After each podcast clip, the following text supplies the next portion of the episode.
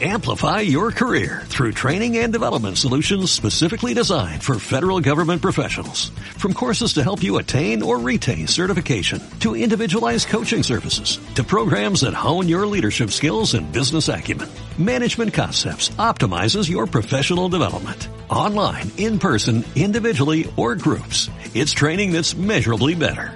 Learn more at managementconcepts.com. That's managementconcepts.com.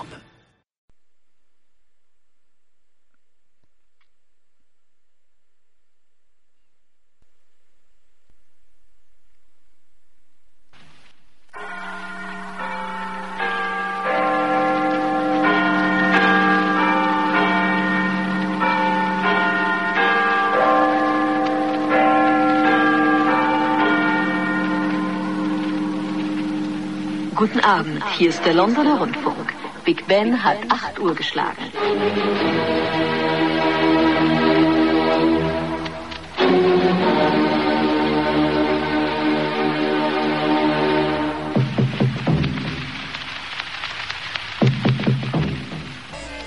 Hier ist England,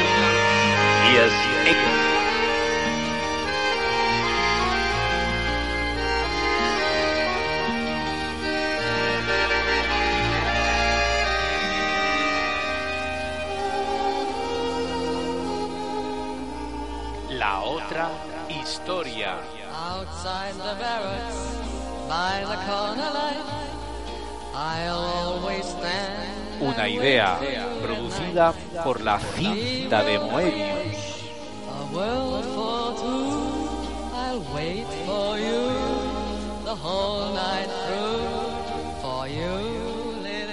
Lo desconocido porque no es común encontrarlo en los medios conocidos. Bugler tonight, don't play the call to arms. I want another evening with her charms. Then we will say goodbye and part.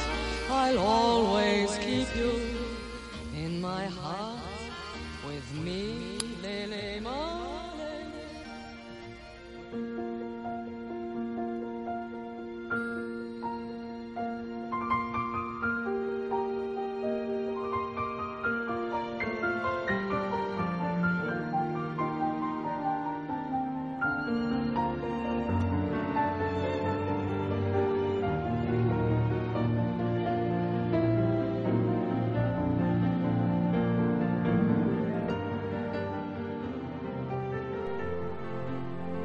Los motivos ocultos de la Segunda Guerra Mundial. La verdad jamás contada.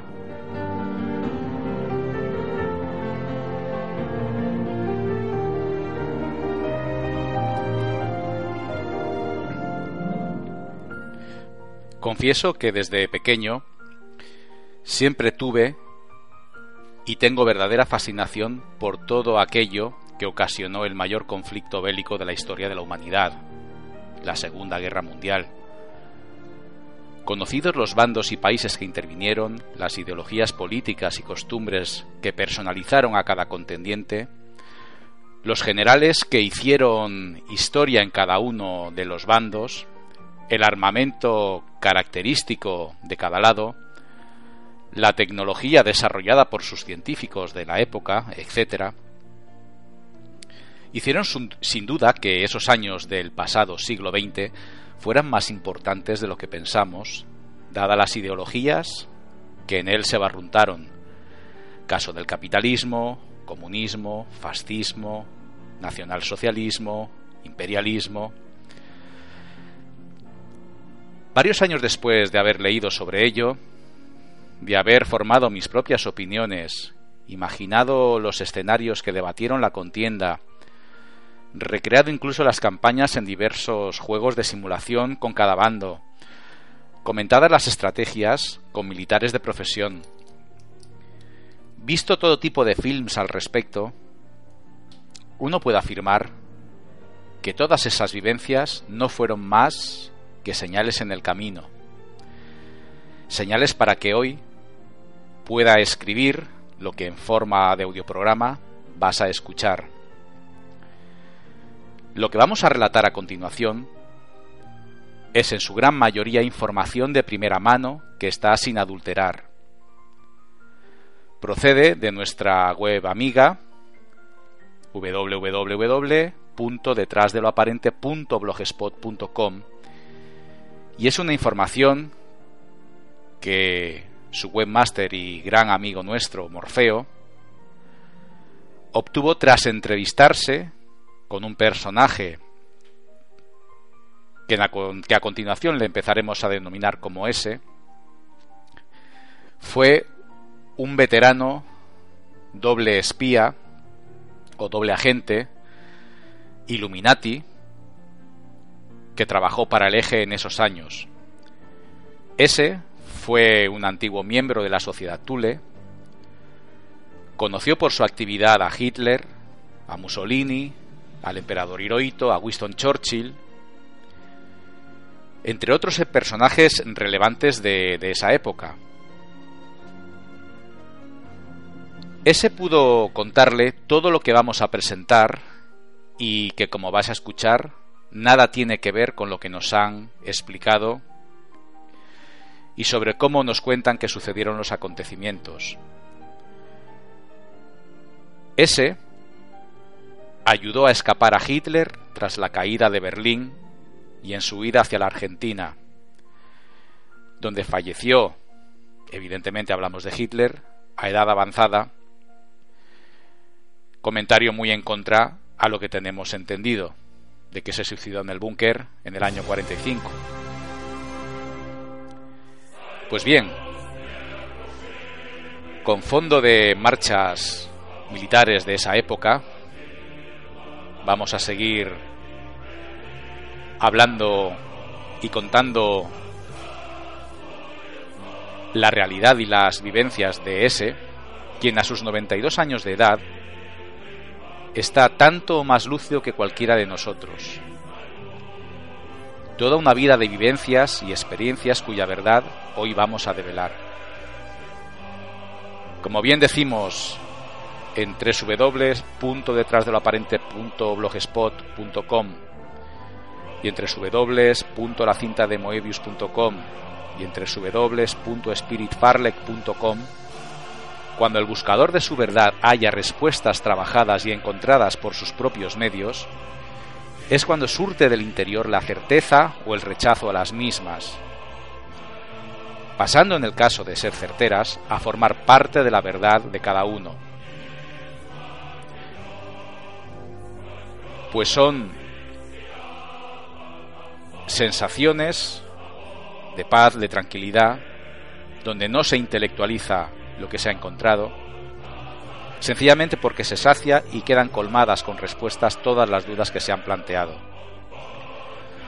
Preguntas a dudas simples, con insospechadas respuestas, son las que dan lugar a este audio, a este audio programa de la otra historia.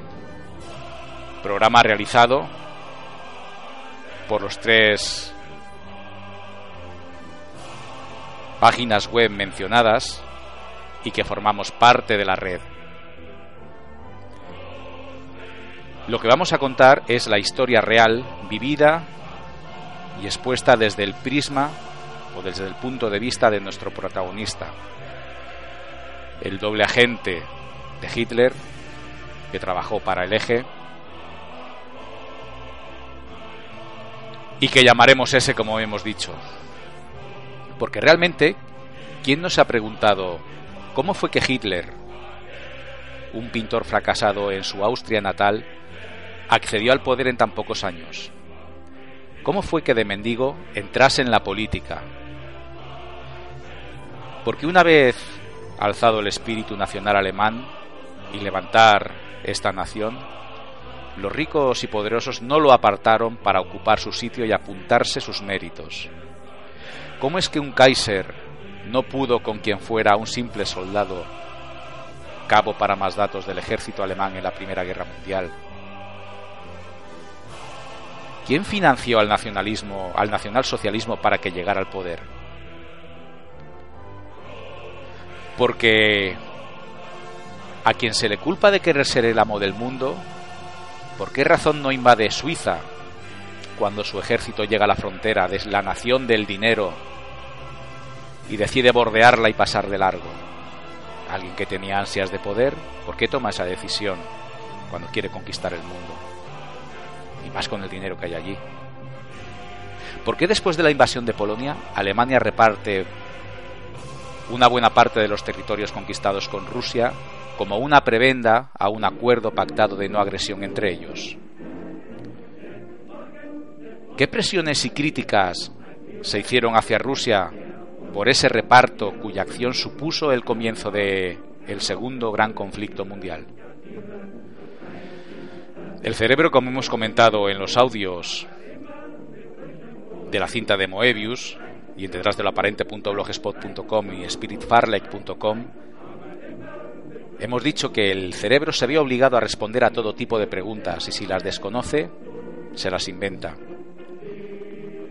Probablemente es lo que te pueda estar sucediendo tras escuchar mis inquietudes, mis dudas, mis motivos de investigar en este tema, los estímulos que han llevado a cabo para hacer este audio como un trabajo compartido y altruista. Este audioprograma no trata bajo ningún concepto de hacer apología en beneficio de ideología alguna, ni hacia nada ni hacia nadie. Supone, en cambio, otra denuncia pública con la que decir basta ya a los oscuros que nos controlan desde eones. Llegó la hora de denunciar la injusticia de presidentes y gobernantes que fueron proclamados como héroes tras ganar la contienda, cuando realmente merecieron la misma etiqueta de criminales contra la humanidad que del mismo modo otorgaron a los homólogos perdedores y que en su caso alguno pagó con la vida. Todos ellos, de un color u otro, ganador o perdedor, merecieron en justicia ser juzgados públicamente por esta otra historia de la que guardaron silencio. Pues bien, sin más preámbulos, vamos a dar comienzo a la primera entrega que hemos titulado como Los motivos ocultos de la Segunda Guerra Mundial. La verdad jamás contada.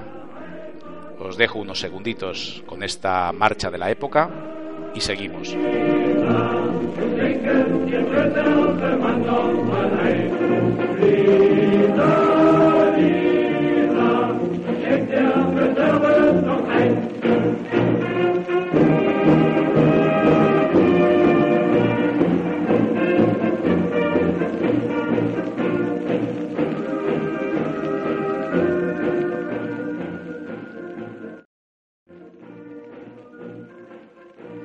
Comenzaremos tratando la forma sobre cómo se planteó y se llevaron a cabo los preparativos. Pues en la Segunda Guerra Mundial se dieron cita a distintos escenarios y se dieron cita dos guerras. Estas dos guerras se engloban independientemente cada una con este nombre. Una guerra fue la mediática para las masas, para nosotros, para los que vivieron en esa época, y otra fue la oculta para los protagonistas. Obviamente la mediática es la que conocemos como la historia oficial contada, y como no podía ser de otra manera, escrita por los que ganaron la guerra y contada conforme les convino y les interesó. La segunda y oculta es la que parte tras la sombra y es la que jugaron los llamados protagonistas, entendiendo por protagonistas a los grupos de poder, presidentes de gobiernos mundiales puestos y que participaron en la contienda. Por encima de estos presidentes puestos, figuran también determinados secuaces que en favor de los amos jugaron sus bazas entre las bambalinas fue ni más ni menos que la contienda oculta de los sionistas judíos, que mantenían su hegemonía en toda Europa y en los Estados Unidos. Fueron los que marcaron más si cabe su influencia y poder trasganar la Primera Guerra Mundial y tomar la posesión de Europa. Son en definitiva quienes vendieron el peligro para convencer a la movilización de las masas. Aquellos que, como se recogerá en un audio continuación de este, de forma consciente manipularon la energía del humano utilizándola en beneficio del demiurgo a quien representaban. Eh, unas pinceladas de esto último, que puede sonar raro, pero que identifica los escenarios y los demiurgos a quienes servía cada bando. Hitler servía al demiurgo Wotan. Los sionistas al demiurgo Baphomet. Rusia daba culto al sionismo judío, que es el escenario verdadero como enemigo a abatir por todos los, contendientes. Estados Unidos hizo lo propio con el sionismo judío de allí, pero tuvieron su escenario particular y traidor, como explicaremos. Inglaterra, para el demiurgo Baphomet, Italia, con Mussolini, para el demiurgo Baphomet, Japón, para el dragón, que es otro escenario diferente, la Iglesia Católica, para el demiurgo Baphomet, pese a que el Papa Pío XII fue llamado el Papa nazi por su llegada, perdón, por su ayuda a huir a nazis, eh, según cuenta la historia oficial. Todo fue, pese a las alianzas y contradicciones aparentes, un juego de energías cuyo trofeo fue por el control de nosotros, el control de la unidad de carbono. Fuimos un trofeo diferente por primera vez en la historia de las guerras pues todas las anteriores fueron guerras santas. De hecho, hay una frase de Joseph Stalin que quiero destacar, que dice que el seguimiento es bueno, pero el control es mejor. Escuchamos un poquito de otra marcha y seguimos. Aunque la distancia vive entre los dos, yo siempre me acuerdo de tu claro sol. Cuando tu carta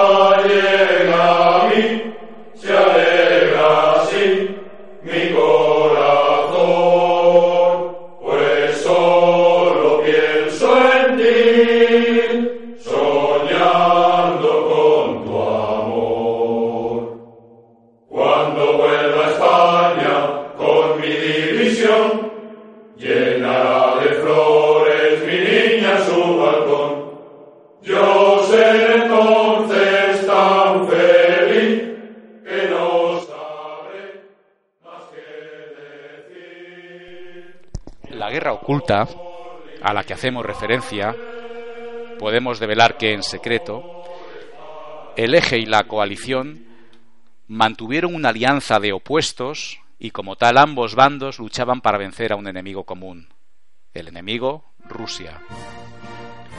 Rusia y sus sionistas judíos formaron parte del gobierno de los soviets y fueron el verdadero objetivo a batir por el eje y la coalición en la sombra. Este pacto secreto, entre opuestos, fue finalmente traicionado por los Estados Unidos, pues estos llevaban un doble juego, cuestión que Alemania desconocía hasta que realmente fue tarde. Para que pueda seguir el oyente de esta otra historia, lo que estamos diciendo vamos a definir a continuación el término sionismo y la influencia de alguno de sus personajes. El sionismo es un movimiento político dentro del judaísmo que no representa para nada al pueblo judío sino a sus propios intereses. Se compone fundamentalmente de políticos y de las grandes empresas y sus grandes empresarios. Tras lo dicho, sería lógico pensar, siendo sionistas los mandamases de Estados Unidos y Rusia, ¿por qué pelearse? La respuesta sería que la razón es que no pueden haber dos leones como reyes en la misma manada.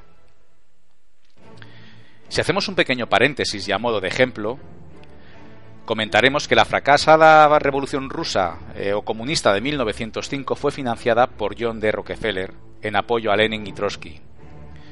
Obviado en la biografía de Rockefeller, pero confirmado por el jesuita Yakov Swift, que fue el fundador de la Reserva Federal, la revolución rusa no hubiese tenido éxito si no se hubiese financiado por el dinero de este magnate. La afirmación del jesuita Yakov Swift viene del expediente 861.00-5339 del Departamento de Estado de los Estados Unidos y al que tuvo acceso a través del Dr. Sutton. Para colmo, Shift no estaba de acuerdo con el apoyo del régimen bolchevique. De hecho, otros documentos descubiertos por el propio Sutton demuestran que Jacob Shift y la empresa de inversiones de Nueva York Kuhn y la Loe Banceo financiaron a Japón en su guerra contra Rusia. ¿Por qué sucede este juego de intereses? Pues fue sencillamente por el petróleo. Como viene siendo habitual, y últimamente ya estamos cansados de verlo. Antes de la revolución bolchevique, Rusia sucedió a Estados Unidos como mayor productor de petróleo del mundo y de hecho, en el año 1900, los campos de aceite de Bakú, en Rusia, producían más petróleo crudo que todos los estados de Estados Unidos. Y en 1902, más de la mitad de las extracciones mundiales eran rusas. Queda claro que Rusia era un serio competidor de la Standard Oil de Rockefeller, y fue una jugada maestra hacerse con el negocio del petróleo ruso. Pero bueno, por no extendernos y no quitar interés a nuestra intención de programa, quien quiera ampliar esta información, que es de donde la hemos sacado, puede hojear los libros de Daniel Stulin que tratan acerca del Club Bilderberg.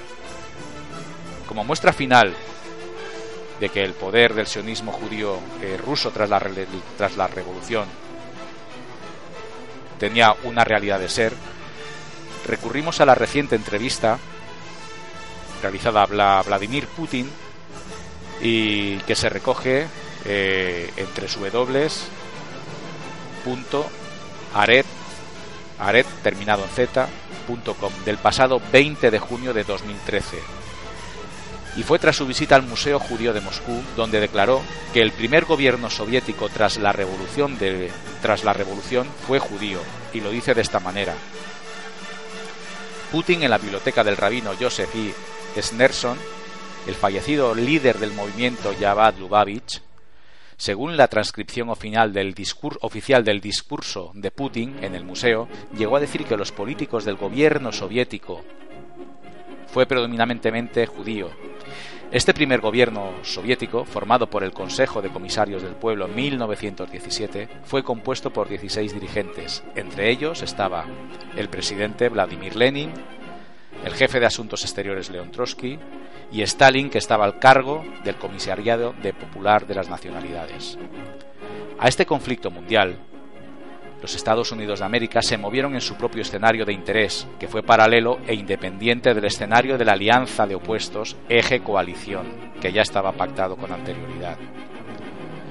Ayudaron a principios del siglo XX a que triunfara la Revolución rusa, financiaron para avanzar en su propio juego y, como veremos más adelante, terminaron traicionando a Alemania en la alianza secreta para combatir a un enemigo común, Rusia. Los protagonistas estaban en continuo contacto y sabían los movimientos el uno del otro, aunque luego es cierto que cada uno hacía sus propias jugadas. De hecho, llama la atención que en la retirada de Dunkerque, en Francia, y tras la conquista alemana de los territorios, Hitler dejara escapar a más de 300.000 soldados ingleses y franceses. También llama la atención que no, se que no se apoderase de la flota francesa, que sin duda le habría proporcionado una supremacía con la que pudo haber controlado el Mediterráneo, pero no lo hizo. Buen corazón el del carnicero alemán, después de lo que sabemos, o quizá una buena muestra de amistad y voluntad hacia sus socios de juego y en secreto.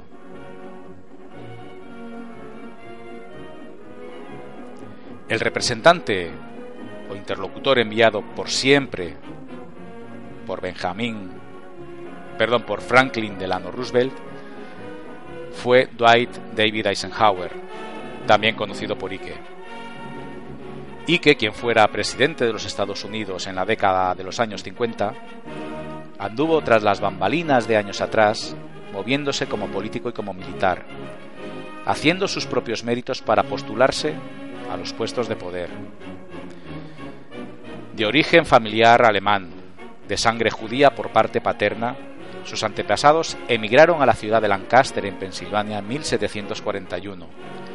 Cambiaron el apellido original de Eisenhower por el de Eisenhower. Su madre se unió a los testigos de Jehová y que se convierte al a la religión presbiteriana. Choca que Roosevelt y Hitler, pese a ser contemporáneos y presidente de sus países en esa época, no se conociesen. Y el motivo fue porque Roosevelt enviaba como interlocutor a Eisenhower, y era una acción tomada a propósito, dada su sangre judía, y una manera de despreciar los ideales arios de Hitler. En este juego oculto, solo la licencia para protagonistas. Adolf Hitler fue un agente doble que trabajaba con Inglaterra. Y queremos remarcar con Inglaterra y no para Inglaterra. Y este comentario lo remarcamos porque dista bastante de las leyendas urbanas que sitúan a Hitler en los años anteriores a la Primera Guerra Mundial en Inglaterra y con conexión hacia el espionaje británico.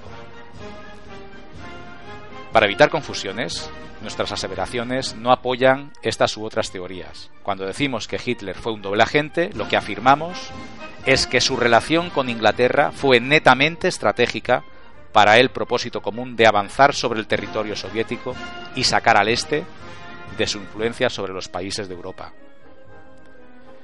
Estados Unidos comercializaba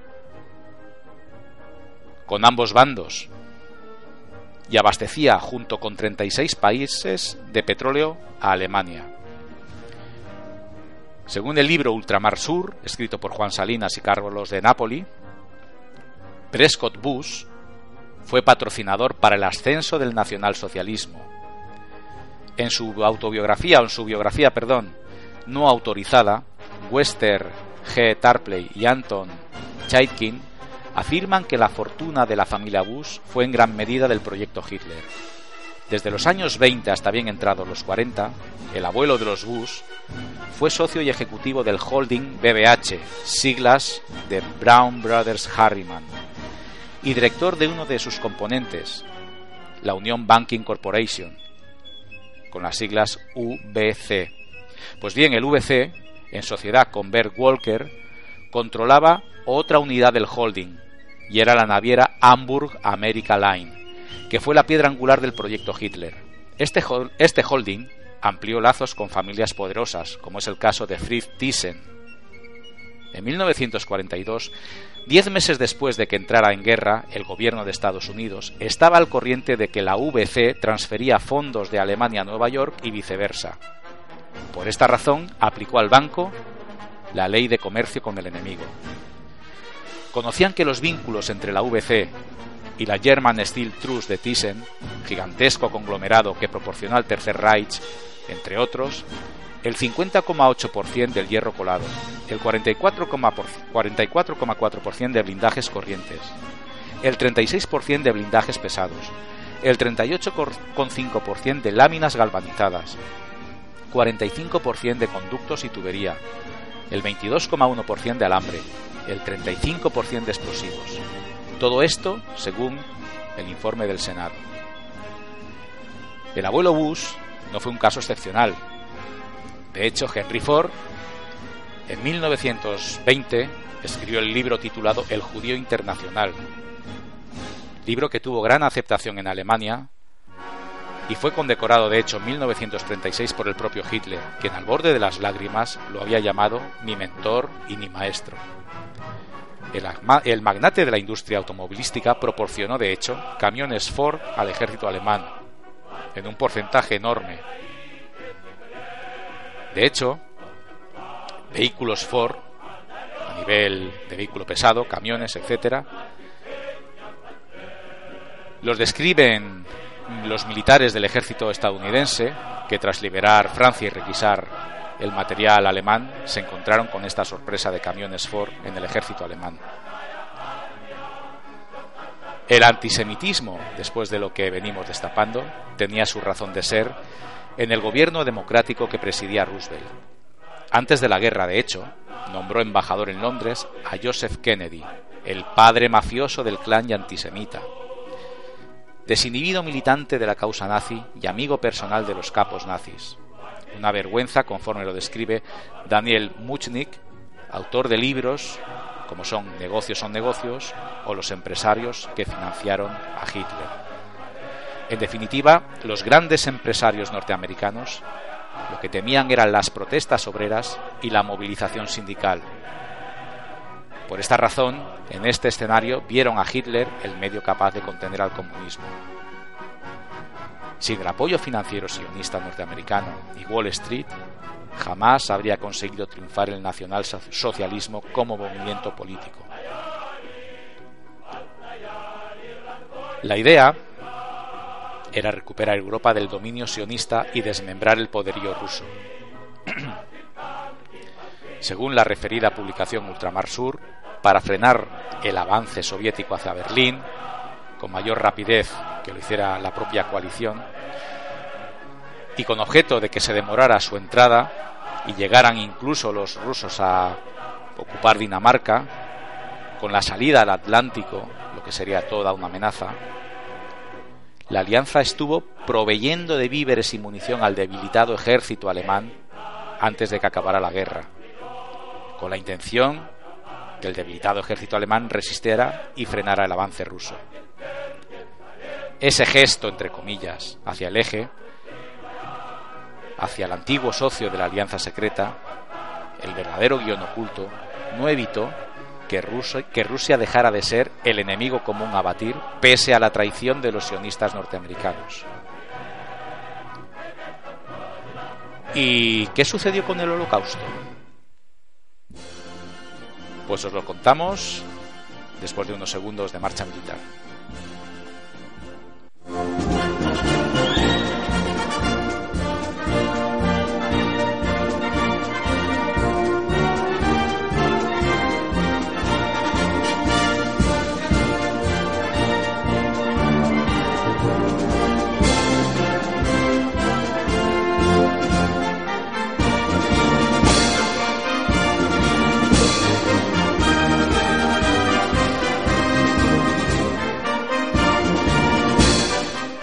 Pues con esta marcha de los marines norteamericanos vamos a hablar de qué es lo que sucedió con el holocausto.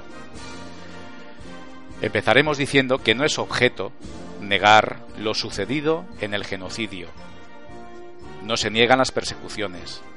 Tampoco es objeto negar el dolor y sufrimiento vivido por judíos que pagaron con su vida la injusticia en beneficio de intereses de los que formaban parte de ese escenario que hemos denominado la guerra de los protagonistas.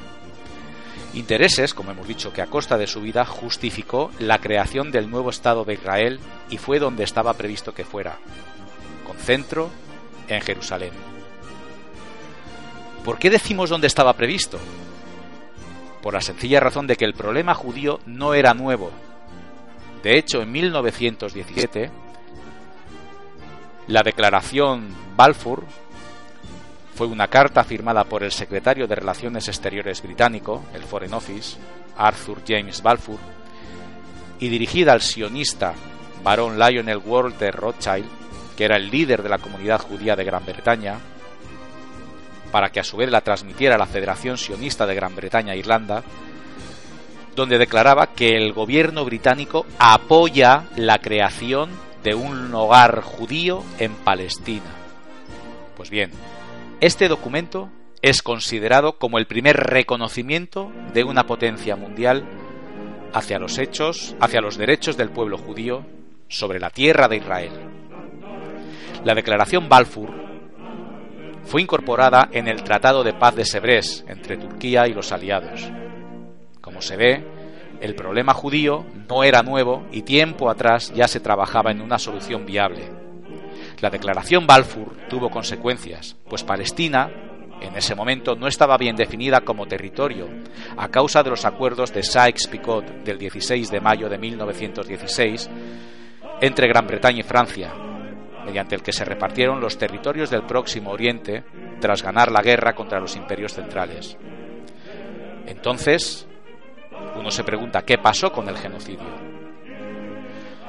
Pues ahora hablamos de la verdad detrás de la mentira y empezamos hablando de que la cifra de 6 millones de judíos muertos en los campos de concentración a manos de los nazis fue sacada de la diferencia de los censos de población mundial de judíos comprendida entre el año 1939 y el año 1945. En 1939 había en el mundo censados 17 millones de judíos y en 1945 había en el mundo censados 11 millones de judíos. Y recalcamos en el mundo. Es decir, los 6 millones faltantes son los que negaron su procedencia por temor, los que no se censaron, los muertos en combate de los distintos países, los desaparecidos, los fallecidos por muerte natural o por accidente en todo el mundo durante seis años y considerando la tasa de natalidad casi de cero por causa de la guerra, fueron los que se decidió que deberían de figurar como muertos a manos de los nazis, en los campos de concentración, para sacar de escena al nazismo cuya simpatía avanzaba en el mundo, poniendo en riesgo al capitalismo y darle el poder a la vez a la raza judía que se encontraba debilitada ante el comienzo de la guerra, y que fue elegida como ejecutora para los acontecimientos venideros. No negamos, insisto, con esto que los judíos no fuesen perseguidos y sacrificados por los nazis. Solo decimos que fue algo planeado de antemano. Fue ejecutado por ambas partes involucradas, apoyados por la Iglesia católica y judía, y no fueron seis millones como nos han hecho creer. De hecho, la propuesta que hizo Adolf Hitler a la coalición fue sacar a los judíos de Europa y enviarlos a Inglaterra y Estados Unidos como refugiados de guerra. Plan que fue ideado por el presidente de la República Argentina en ese entonces, Juan Domingo Perón. La opción de Hitler pasaba por enviarlos a Madagascar. Tanto Eisenhower como Winston Churchill se negaron a esta propuesta. Winston Churchill propuso la idea de la solución final del exterminio judío y que Himmler se ocupó de llevarlo a cabo. Hitler se negó a esto y propuso los campos de concentración como alternativa viable. El verdadero motivo de la guerra fue el manejo de energías, para una causa posterior que en otro momento y en otro audio explicaremos, cuyo daño colateral fue la muerte de millones de unidades de carbono como nosotros involucradas en ambas partes. El fin justifica los medios, y en una guerra todo vale, la figura de crímenes de guerra es otra mentira impuesta para cubrir la mentira de la justicia y de la misma guerra. La guerra en sí es un crimen. No importa a quién, cuántos o cómo se mate. El asunto es que se mata. Una frase más de Joseph Stalin. Una muerte es una tragedia y un millón una estadística.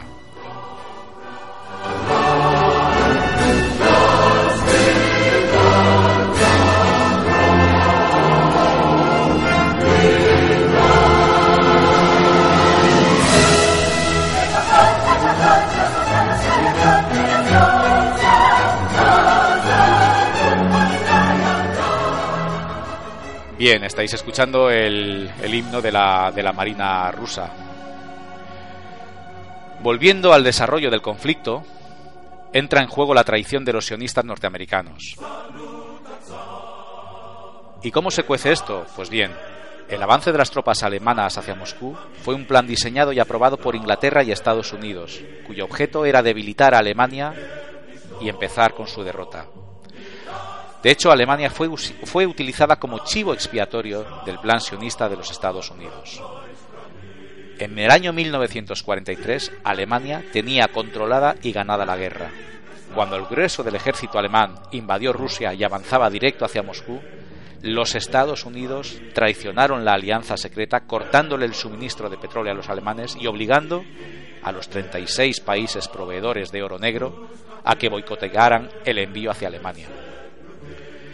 Es el principio del fin, pues sin combustible la maquinaria de guerra alemana se ve abocada al desastre. Separan sus ejércitos, quedando la ofensiva frenada, y los ejércitos del Reich atrapados en el helado invierno ruso. Curiosamente, y dicho sea de paso, similar a lo que le sucedió a Napoleón, solo que este no tenía condicionantes de petróleo para mover su armamento. Pero sí que ambos coinciden en algo, y es que los sionistas fueron quienes financiaron la escalada hacia el poder tanto de Hitler como de Napoleón.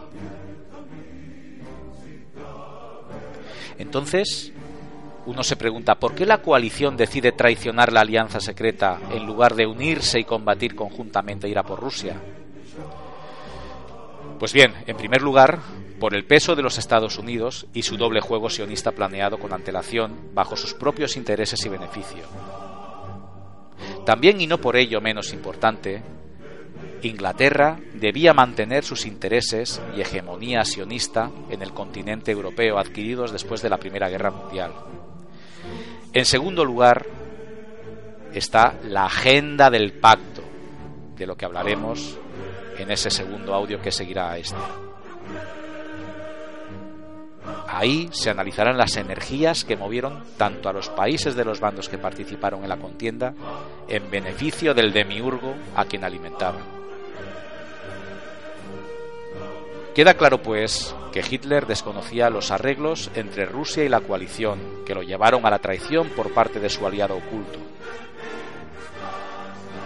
También es momento de develar que la invasión de Alemania hacia Polonia, con la que dio el comienzo de la guerra, nunca ocurrió, pues fue una toma pacífica pedida y arreglada entre los dos países para que Polonia saliera del dominio ruso.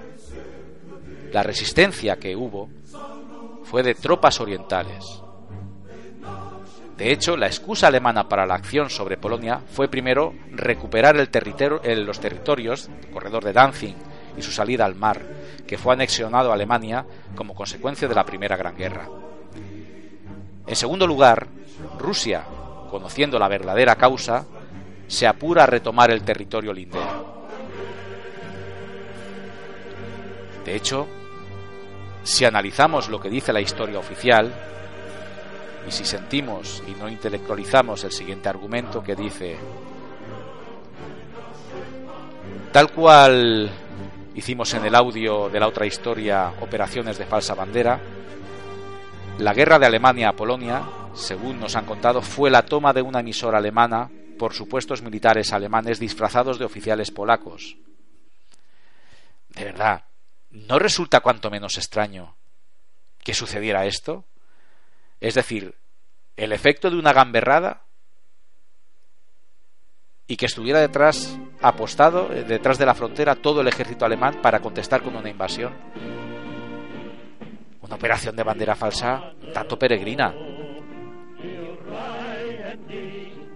¿No resulta extraño que tras conquistar Polonia por Alemania se repartiera parte del territorio conquistado con Rusia de buen rollo y cordialidad a modo de gesto de no agresión?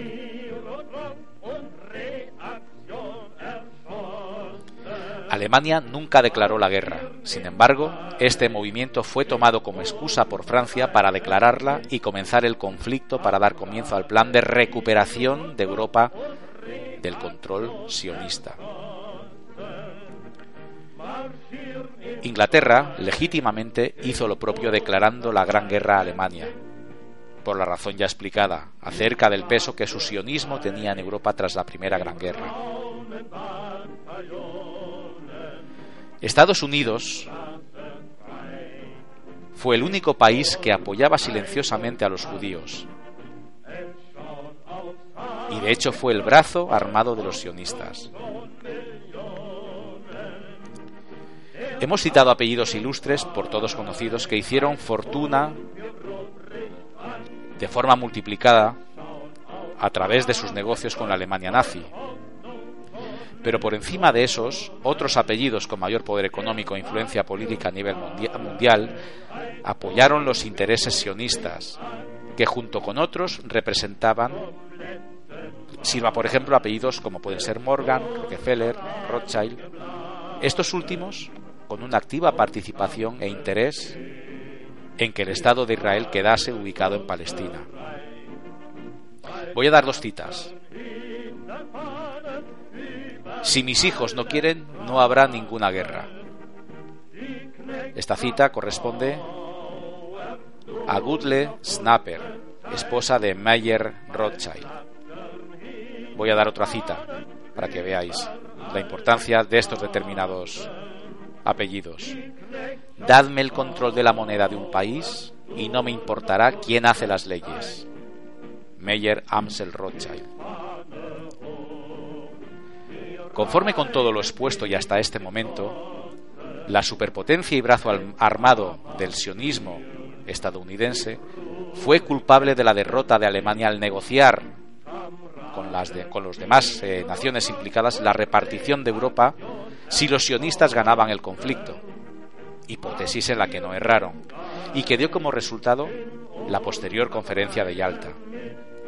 Según Wikipedia, y a modo de resumen, la conferencia de Yalta, en Crimea, se mantuvo durante la Segunda Guerra Mundial desde la fecha del 4 al 11 de febrero de 1945, entre los representantes de los países en vías de ganarla, Joseph Stalin, Winston Churchill y Franklin Delano Roosevelt.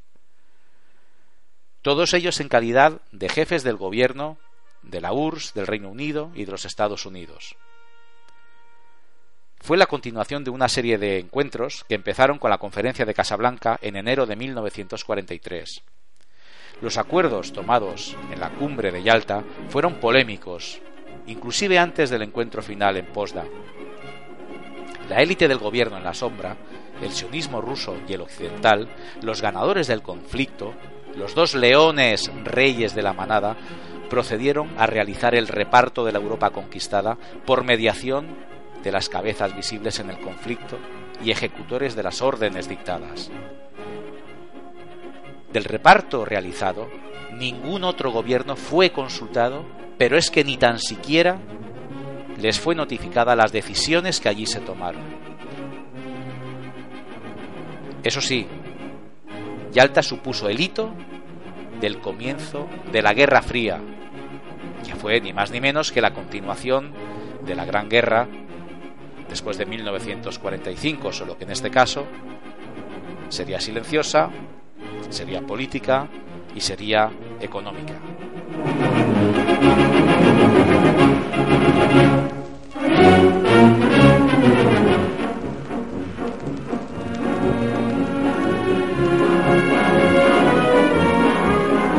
Bueno, pues continuando, ¿qué es lo que ocurrió con el país oriental socio del eje? Pues Japón obligó a Estados Unidos a ingresar en el conflicto con el ataque de Pearl Harbor, pero con la intención de que Estados Unidos blanqueara su posición, pues como venimos diciendo antes de su entrada en la guerra, Estados Unidos era proveedor en el conflicto de ambos bandos, al punto que buques estadounidenses que navegaban con bandera norteamericana la cambiaban por la del país aliado al entrar en puerto. Y esto realmente llegaba a ser insultante para, para los japoneses. El ataque fue realmente un autoatentado para seguirle el juego a Japón e ingresar en el conflicto europeo, a efectos de cumplir con el pacto, con su agenda, Esta estrategia, de entrar a través de Japón en la guerra de Europa, es un argumento recurrente a lo largo de los conflictos afrontados en su historia, la historia de los Estados Unidos, y que todavía viene llevándose a la práctica. De hecho, el motivo de hacerlo así se debió a que tras la depresión económica de los Estados Unidos de 1929, y con la reciente finalización, pocos años atrás de la Primera Guerra Mundial, la población norteamericana era contraria a la entrada en un nuevo conflicto mundial. De este modo,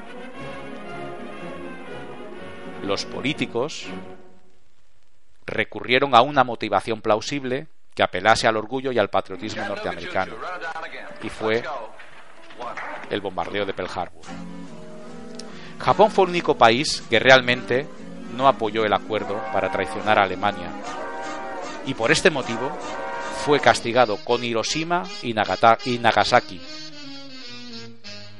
Y el castigo fue sin necesidad, ya que Hirohito había presentado la rendición con anterioridad. Más de 300.000 muertos con dos bombas atómicas. El anuncio de la nueva era atómica y un nuevo héroe para la humanidad, el presidente Truman. Pero ¿hubo quizá otra razón? Porque da la casualidad de que las dos ciudades japonesas seleccionadas eran las dos ciudades con mayor número de católicos en el imperio del sol naciente. ¿Fue quizá un mensaje a Pío XII, llamado también el Papa Nazi? Alemania fue castigada repartiéndose su territorio entre Estados Unidos, Inglaterra y la Unión Soviética, dando paso a la guerra fiera que hemos comentado, y con ella dividiendo Europa desde el mítico Muro de Berlín. Durante años, en la parte occidental, los países vencedores mantuvieron bases militares dispersas por todo el territorio occidental de Alemania. Del mismo modo procedió la Unión Soviética en los países que formaron el famoso telón de acero. Estados Unidos, los sionistas, se quedaron con todos los contratos y arreglos comerciales con la Europa de posguerra para su reconstrucción. Plan redondo.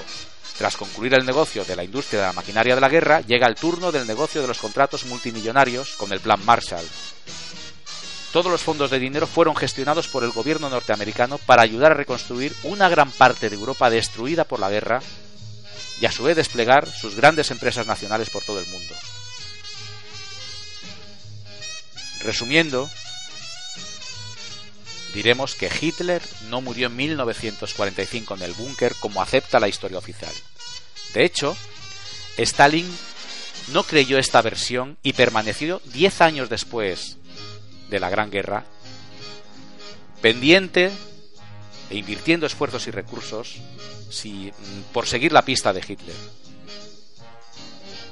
¿Cómo escapó? Pues Hitler pactó su salida con Eisenhower, a cambio de entregar el oro alemán albergado en una bóveda de un banco en Alemania, junto con proyectos científicos secretos. Tras su huida y la de la cúpula nazi hacia Argentina, y cuando entraron los norteamericanos en Berlín, dispuestos a recoger el tesoro pactado, se encontraron con que no había nada de lo proyectado, nada de lo prometido. Hitler se lo llevó todo consigo y de este modo saldó las cuentas de la traición sionista estadounidense hacia la alianza secreta. Hitler escapó con destino hacia Argentina, donde murió de avanzada edad por parada respiratoria e infarto de miocardio. Gozó de buena salud hasta ese día y permaneció consciente en la evolución de Europa tras la contienda.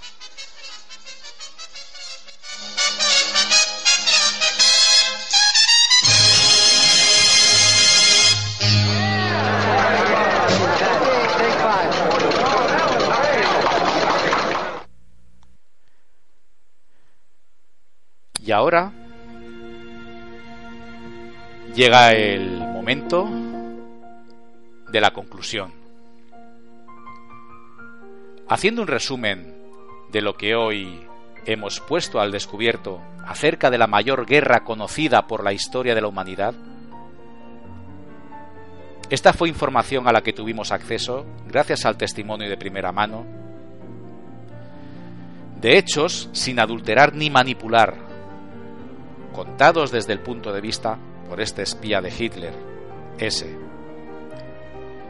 Ese hoy, a sus 92 años, miembro de la sociedad Tule, testigo de la verdadera historia en la que participó de forma activa como espía para el eje, un caballero con una mente tanto más lúcida que la de cualquiera de nosotros,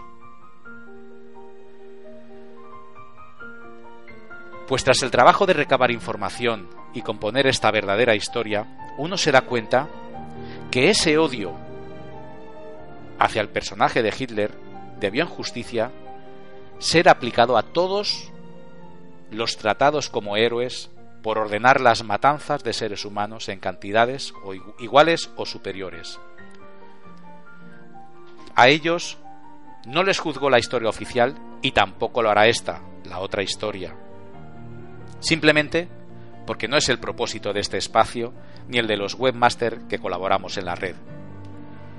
El propósito de este audio tampoco fue un premio al ego, tras anunciar a bombo y platillo un argumento extraordinario propio de un bestseller con el que hemos sonrojado con la certeza de la verdad a la historia conocida y dada como oficial. El propósito que nos movió para dar a conocer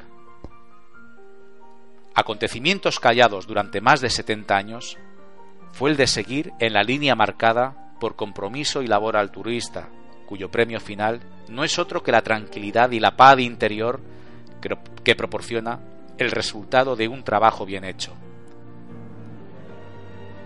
La consecuencia que podemos aseverar después de todo este trabajo es una reflexión no prevista ni tan siquiera en el emocionante instante de ponernos manos a la obra. Todos los líderes, de uno y otro lado, odiados y alabados, demonizados y endiosados, repudiados y aplaudidos, todos tuvieron dos cosas en común. La primera, fueron responsables de permitir y de ordenar acciones con las que dieron muerte a millones de seres humanos. Seres de nuestra especie, con consideraciones diferentes ante el mismo fin. Hicieron para sus jefes, los protagonistas, un trabajo profesional, serio e impecable, logrando desde, después de todo que el mundo continuara bajo su dominio e intereses. Intereses por los que mueven los hilos y periódicamente varían el escenario del juego, cambian el tapiz del tablero y las apuestas, pero siempre utilizan los mismos dados. Si ellos lo hicieron bien, entonces, ¿qué interpretación se da a lo sucedido? La reflexión, después de buscar, encontrar y hallar la certeza de lo contado, nosotros, la gran masa, dividida por religiones, dividida por el idioma, las políticas, el sexo, la economía, la ciencia, los arquetipos, etc. Todavía y después de milenios no hemos aprendido a utilizar la palabra amor, el amor de verdad, la energía, no el del derecho a roce.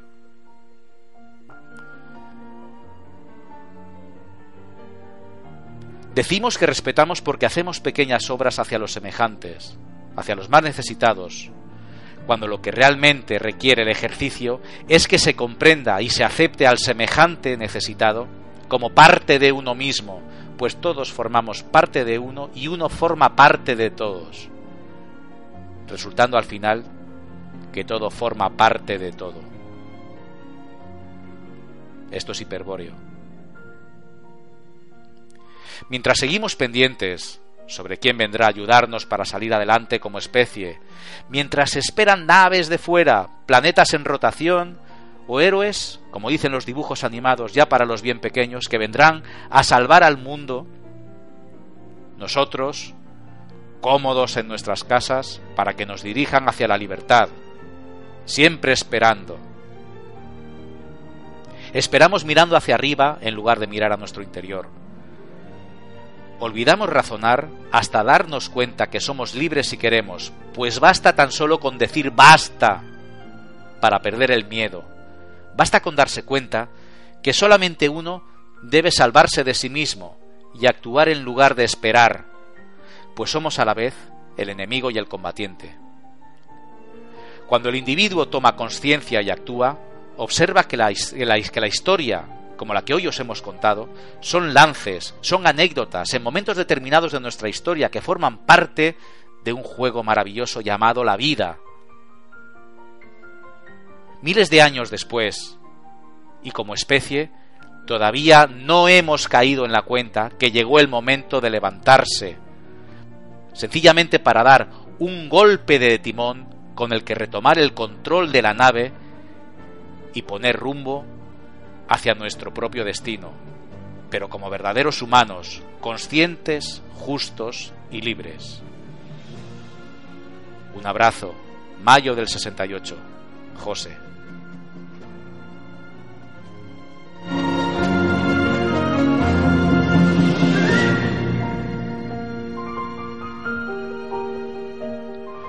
Bibliografía consultada www.detrasdeloaparente.blogspot.com Ultramar Sur Wikipedia El Club Bilderberg www.veritas-mediobos.com www.arets.com www.radiomaría.com